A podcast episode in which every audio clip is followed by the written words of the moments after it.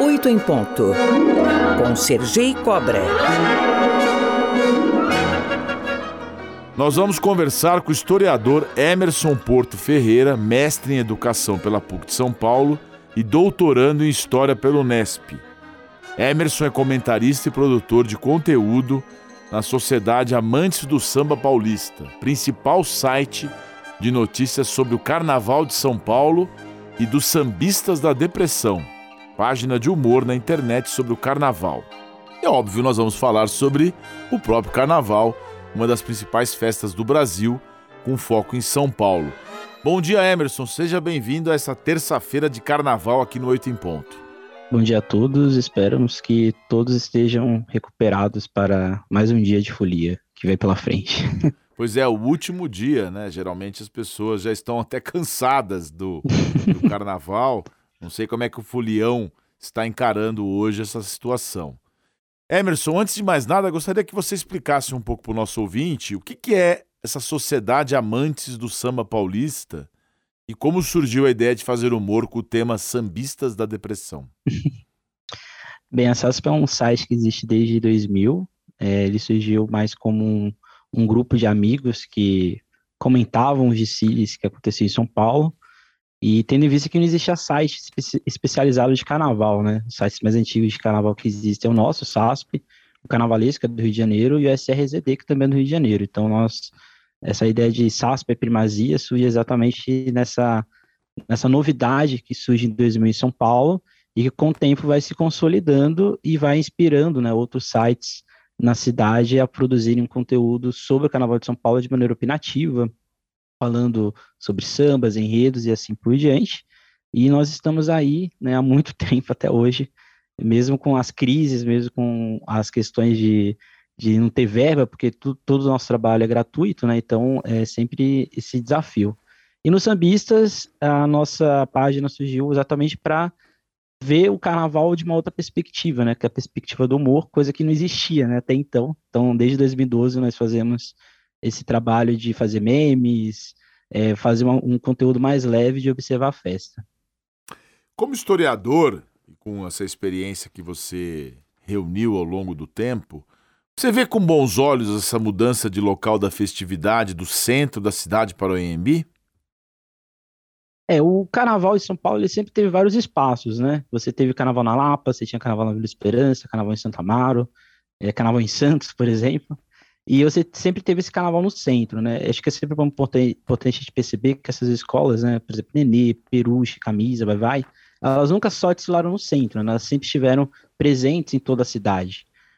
A mudança do carnaval do centro, né, que o carnaval começa de certa forma ali na Engabaú, na São João, depois ele vai para Tiradentes, aí depois ele vai para Embi, ele teve como principal ponto exatamente uma ideia de organização por parte da prefeitura, de você não ter todo aquele investimento, que era muito caro montar as arquibancadas móveis na pista, e você tinha ali também uma questão de engrandecimento da festa enquanto espetáculo, algo que já estava acontecendo no final dos anos é, 80 para o 90.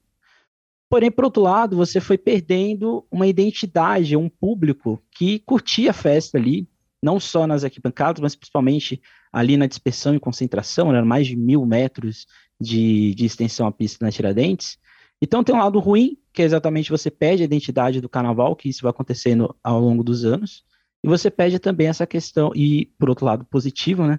Você tem essa questão do engrandecimento, que também tem o seu lado negativo, que é exatamente poucas escolas vão conseguir ter infraestrutura né, e recursos econômicos para se manter no AMB. Você mencionou a palavra identidade. Qual que é o sentido do carnaval hoje em dia? Qual que é a identidade do nosso carnaval?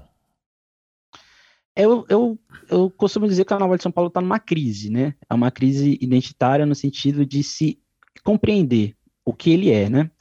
É, de, comparando aqui, de forma bem rápida, o Rio de Janeiro, né? no Rio de Janeiro você tem uma, uma, uma construção orgânica de imaginar a festa, né? as coisas vão acontecendo no seu tempo. O Carnaval de São Paulo sempre teve alguma ruptura muito forte, né? Você teve um regulamento em 68 da oficialização do Carnaval que era do Rio de Janeiro, isso interferiu muito nas identidades das escolas, principalmente os cordões, como Vai Vai o Camisa. Você teve o Sambódromo, que foi uma grande ruptura, e você teve essa inserção comercial e econômica, que é o que eu pesquiso atualmente na minha tese, exatamente desse espetáculo, né? E quando esse espetáculo ele vai se construindo, ele vai se tornando espetáculo só pelo espetáculo, e ele vai deixando de lado as identidades das escolas e vai ocorrendo o que a gente chama de homogeneização dessa identidade. Então, quando eu falo que o carnaval é, hoje de São Paulo está numa crise identitária, é no sentido de que as coisas foram tão rápidas em termos de evolução visual, artística, que ele foi perdendo a essência dessas escolas, né? Isso se vê, por exemplo, em escolas muito tradicionais que não conseguem mais estar no grupo especial e que isso vai afetando. Claramente a identidade, ela muda e ela tem que se alterar, mas quando você faz a identidade em cima da outra e você esquece o que aconteceu, isso é um grande problema e isso vem ocorrendo há alguns anos aqui em São Paulo. Mas São Paulo, o carnaval hoje tem uma efervescência grande, não só das escolas de samba. Eu que já frequentei as duas cidades, hoje pelo menos os desfiles não não deixam a desejar nada do Rio de Janeiro, até os bloquinhos o pessoal vem para cá, não é, o meu caro?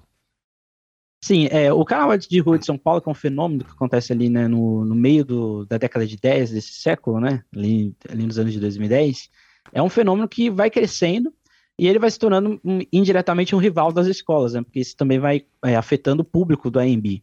Em termos de espetáculo, de fato, o Carnaval de São Paulo está num nível técnico muito grande, né? Por exemplo, você tem alegorias com seus 15, 16 metros de altura, extensões muito grandes, você tem o que é o grande destaque de São Paulo, que são as grandes esculturas, que é uma característica do nosso carnaval.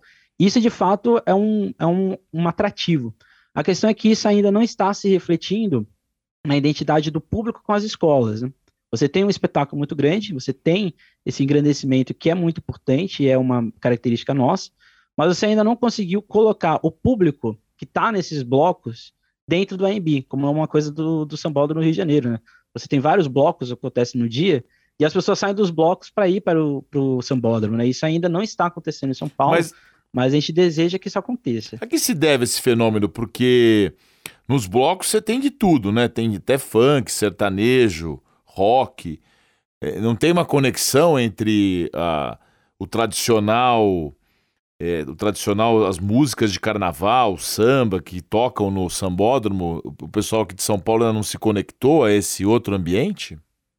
É, você tocou no ponto que é essencial, né? Que é exatamente a, o mercado fonográfico, né? Você tem ali no, no início dos anos 2000 a, o enfraquecimento do samba enredo.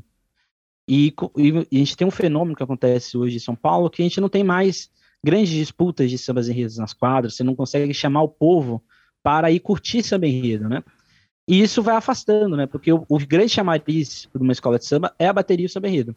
Como você bem coloca, e, e realmente você está no, no, você está certo nesse sentido, o bloco, de certa forma, ele é gratuito. Você vai ali curtir uma música, você já tem um contato, você não tem aquela rigidez, né, de ter que desfilar pensando em regulamento, pensando em evolução e harmonia. Então isso vai afastando o povo do, das escolas de samba, que por contrário, elas estão também um pouco reticentes, né? elas não conseguem mais atrair, e aí é que infere exatamente no samba enredo, né? Porque se o samba enredo não consegue atrair o público, ele não consegue ser é, chamativo, a gente vai tendo esse afastamento natural. Você faz parte do podcast Sampa Samba, dedicado à história do passado e do presente do Carnaval de São Paulo. No episódio número 100 foi discutida a ideia da memória nas suas múltiplas questões e desafios dentro do Carnaval. Conta um pouquinho pra gente, Emerson. Esse episódio surge é, para comemorar o nosso podcast, né, de anos, que ele surgiu na pandemia, não esperava que duraria tanto. E ele surge exatamente uma discussão passada, que, discuto, é, que a gente faz uma reflexão sobre a Embaixada do Samba, que é uma corte dos baluartes de todas as escolas de samba de São Paulo ligada ao UESP.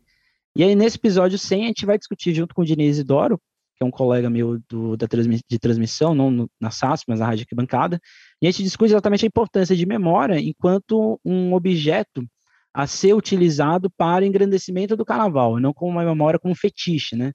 Aquela ideia de que, ah, temos grandes baluartes e a gente não fala deles, a gente só menciona. Então, o que a gente discute é exatamente a importância da memória enquanto discussão, enquanto reflexão, enquanto ela ser utilizada como um aspecto do cotidiano das escolas de samba, né? Para que a gente volte a atrair o público e dizer que o Carnaval de São Paulo tem história, tem um passado e que ela tem exatamente um, um potencial muito grande, né? A gente está falando de Carnaval que tem mais de 100 anos, de de atrair o público, né? E de voltar a ser a, uma potência também popular que a gente sempre foi. Eu conversei com o historiador Emerson Porto Ferreira, especialista no Carnaval de São Paulo. Emerson, muito obrigado, viu, por sua entrevista em plena terça-feira de carnaval aqui pra gente no Oito em Ponto. E boa terça-feira de carnaval. Ainda tem bastante carnaval. Hoje é apuração e vamos esperar aí as campeãs do Carnaval de São Paulo. Obrigado, um abraço. Obrigado.